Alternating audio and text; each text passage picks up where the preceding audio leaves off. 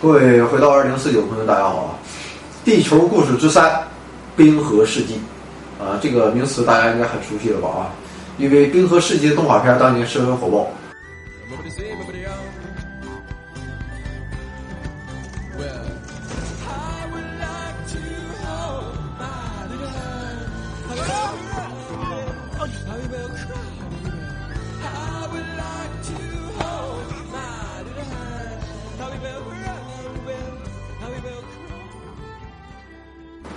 我们今天就聊十块钱冰河世纪。十八世纪一些人啊，在欧洲阿尔卑斯山上发现了一些称为飘砾的大圆石头。这种圆圆的大石头，大部分都是在冰川沉积中形成。而阿尔卑斯山距离北极圈将近两千公里的距离，这些大石头是哪来的？肯定不是人闲着没事搬来的。由此人们猜测，远古时期的冰川范围应该比现在广。阿尔卑斯山地区。也有冰川存在。在一八四零年，年轻的瑞士地质学家路易斯阿加西斯，他通过研究阿尔卑斯山附近的沙地、沙砾和原石的表层沉积，他推断这些地貌的成因绝对不是单个冰川，而是一股巨大的力量。阿尔卑斯山附近，在二三百万年前，必然是覆盖了整座山脉的巨大的冰流。阿加西斯认为，这就是。冰河时期存在的证据，他大胆推测啊，开始于三百多万年前的第四纪冰期，冰盖覆盖了整个北美洲。当然，他的推测后来被推翻了，实际范围没有这么大。阿尔卑斯山地区的冰盖确实是一个孤立的冰盖，并不是从北极一直延伸过来。但是当时的冰川范围虽然没有那么大，但确实也是很广大，比现在的要大得多，基本上覆盖了。从北极到现在挪威所处的斯堪的纳维亚半岛，覆盖到了英国的泰晤士河、美国的五大湖的南部，而且而且冰川的厚度达到了惊人的三千多米，导致全球海平面下降了一百一十米，很多现在的岛屿啊都与大陆连在一起，大陆架成为了大陆，成为动物和人迁徙的路桥。那么现在人类可以确定，地球上存在过五段大的冰期时代。最早是二十四到二十一亿年前的休伦冰期时代，然后是八点五到六点三亿年前的成冰期时期，这也是已知的地球上最寒冷的时期。第三段是四点六到四点二亿年前的奥陶纪时代的冰期，这个时代极地的冰盖已经开始形成。第四段是三点六到三点二亿年前的石炭纪的卡鲁冰期。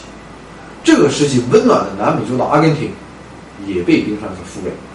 最后一段冰期开始于三百二十五万年前，也就是我们常说的冰河时期，也叫第四纪冰期。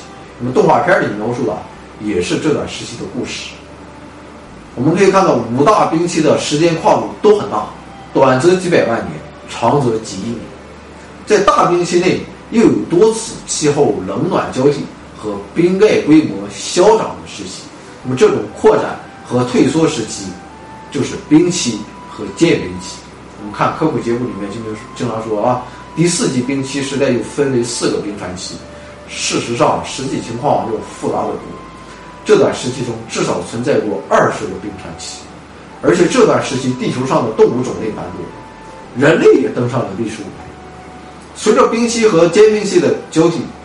仅仅英国一个小岛就被占领过六七次，最早最早是远古的海德堡人，最后才是四万年前我们智人。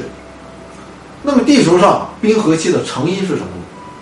坦率的说，准确的原因地质学家尚不清楚，很有可能是多种因素共同交互作用结果。其中一个确定并且有很大影响的因素，应该是地球轨道的变化。这种变化被叫做克罗尔米兰科维奇效应。最早是英国科学家克罗尔提出了假设观点，那么后来塞尔维亚数学家及工程师米卢廷米兰科维奇啊，他进一步完善，他计算了地球绕太阳的离心率啊，地球的倾斜角和地球的旋进三者与太阳辐射量之间的关系，推算出太阳辐射在不同季节到达地球各地区的不同。如果不考虑人为因素使地球变暖的影响，根据克罗尔米兰科维奇效应推算，地球会在1.5万年后进入下一个冰河时期。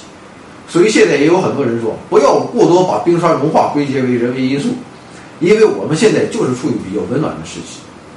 那么还有其他因素也会影响冰河时期的形成，比如第四纪冰期的成因之一就有巴拿马地峡的闭合，它阻碍了大西洋和太平洋的水循环。啊，当然还有一系列复杂因素，说不定伟大的冰河期的成因啊，也是因为胡言山的翅膀。好了，冰河期的故事啊，今天就简单说到这儿。